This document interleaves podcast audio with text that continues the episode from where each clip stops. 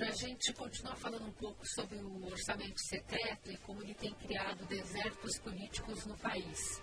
Convidamos a doutoranda em Ciência Política e diretora do movimento Voto Consciente, Joyce Luz, para essa conversa. conversa. Obrigada, Joyce, por estar aqui. Bom dia.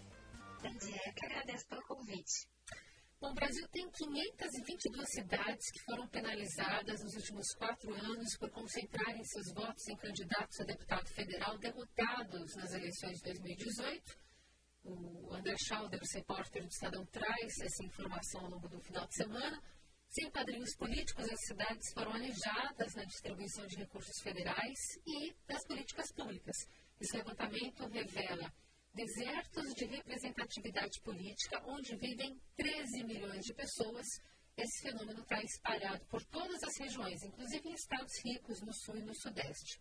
Mas queria te perguntar primeiro, é, essas pequenas cidades no interior do país, sem uma economia própria, né, que as sustentem, costumam depender muito dessa ajuda federal, mas nessa era do orçamento secreto, essa mãozinha só vem se o reduto angariou votos suficientes para ajudar a eleger um congressista. Do contrário, esse rincão não acaba abandonado por Brasília. Se essa prática fere a Constituição, a lei de diretrizes orçamentárias e várias políticas setoriais, como as de saúde e educação, o que a, a valida ainda? Olha, na verdade, o que a gente tem é uma regressão das emendas de relator geral. Então, elas estão aí é, elas estão sob a lei, né? então elas podem existir.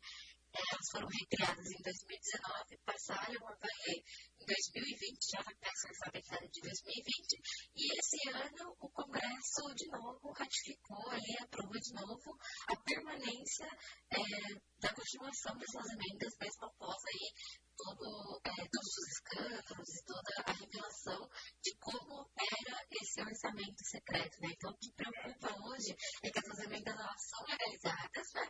mas são legalizadas de uma forma que é, não é saudável a nós brasileiros, não é saudável a transparência, né? porque é, elas não precisam, no, no caso dos parlamentares, né, ao indicarem é, valores de emendas de relator geral, tá? eles não precisam informar ali qual é o município que vai ser agraciado com essa verba e nem de qual é, órgão, de qual ministério esse recurso vai sair. Né?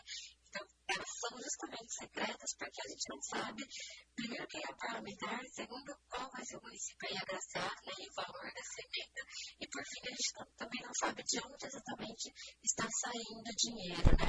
E aí isso tende é, logicamente, né, a aumentar, agravar a disparidade entre os municípios, né, a desigualdade social que já permeia os nossos municípios. Então, mas se justamente essa exclusão de cidades no orçamento, é, enfim, por essa prática aí, é, acaba desamparando lugares do Brasil que precisariam de políticas públicas e investimento, é, essa desigualdade não chega a ferir a Constituição?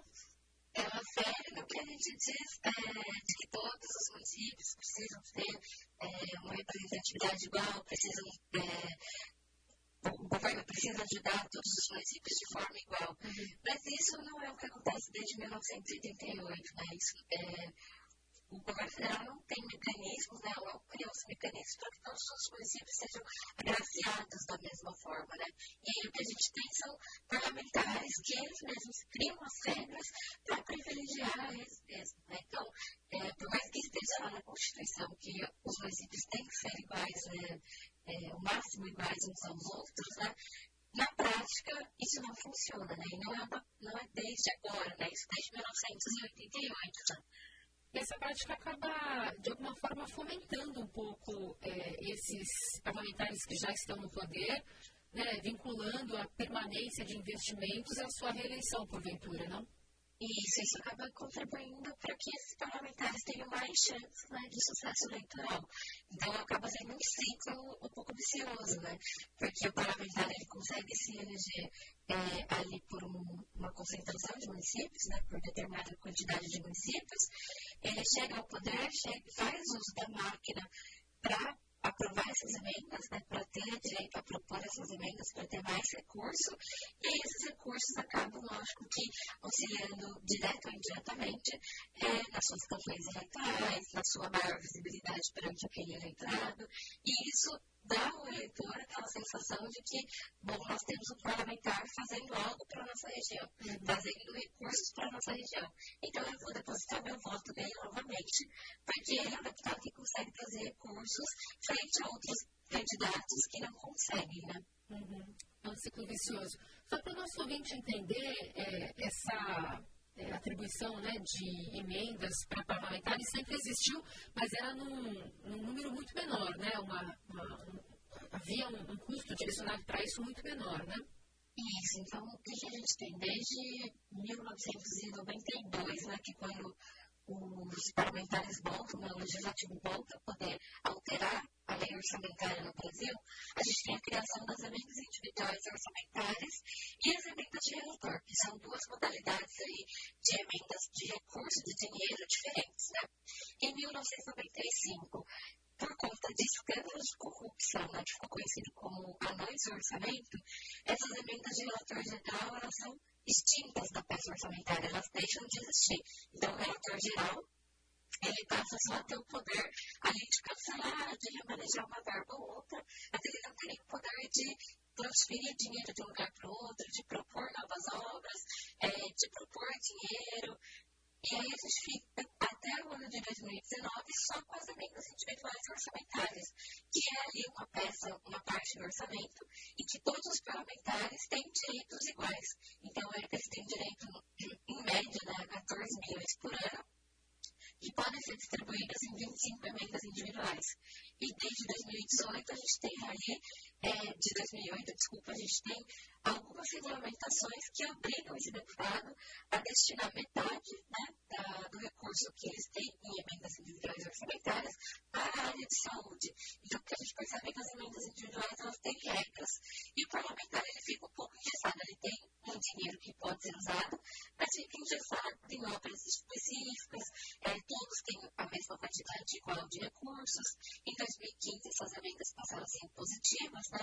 O que é impositivo? Então, todos os parlamentares, além de terem o direito é, de ter esses recursos, eles vão ter é, os recursos executados de maneira igual, então todos vão poder ter aí alguma parcela dos seus recursos executados. E agora em 2019 você tem a recriação das emendas de relator geral, que ainda carecem de muita regulamentação. Né? Então, você passa a recriar uma emenda individual que deixa os parlamentares desiguais, porque com as emendas de relator geral, o deputado ele vai até o relator geral da peça do orçamento, que geralmente é um deputado escolhido é, pelo presidente da Casa, né, pelo presidente da Câmara do Senado, e ele chega até esse relator e indica que ele gostaria de determinado valor para determinado município, para determinada obra. E a gente não tem, de novo, os critérios de transparência, né? A gente não fica sabendo valores, a gente não fica sabendo de onde está saindo o dinheiro. É, e o relator ele tem acesso livre à peça orçamentária para fazer esses remanejamentos, né? E um possível desmame, se é que a gente pode chamar assim, Joyce, porque a gente tem visto, por exemplo, o presidente Bolsonaro admitiu esse orçamento secreto nessa passagem por Londres aí, é, que mantém alguns parlamentares beneficiados ocultos, mas ele falou que não tem nada a ver com essa história, né? Que ele vetou o mecanismo. A gente sabe que esse modelo foi criado é, por esse projeto que você explicou aqui em 2019, após ter vetado uma proposta anterior e o veto ter sido mantido lá no Legislativo, jogadinhas ensaiadas que a gente sabe que existem. Só que quem quer que vença as eleições e quiser mexer nesse desespero deve ter muita resistência. Qual que deve ser ou qual que pode ser a saída? Olha, eu acho que vai ser bem difícil começar um novo governo ou darmos continuidade ao atual governo sem a gente negociar essas emendas, sem negociar a liberação de valores. Por quê? Porque em 2019, de novo, a gente voltou à prática é, de compra de apoio do executivo no legislativo. Né? Então, essas emendas de relator hoje elas são usadas como moeda de troca para que o executivo, para que o governo é, e o próprio grupo de parlamentares ali denominados como centrão dentro do Congresso, né, eles possam ter ali as propostas deles aprovadas. Então, a, a gente vota a favor de uma determinada proposta, seja do governo, seja do parlamentar de centrão, porque a gente está recebendo dinheiro dessas emendas para fazer essa troca, para fazer essas votações, esse voto é, favorável. Hoje o centrão, ele é um grupo que é a maioria no legislativo e é a maioria que sustenta, inclusive, as votações do governo federal, então ele é a base do apoio do executivo hoje, e aí o próximo governo vai ter que ter muito jogo de cintura é, para tirar essa modalidade de emenda, para tirar essa fonte de recurso, essa fonte de apoio. Né?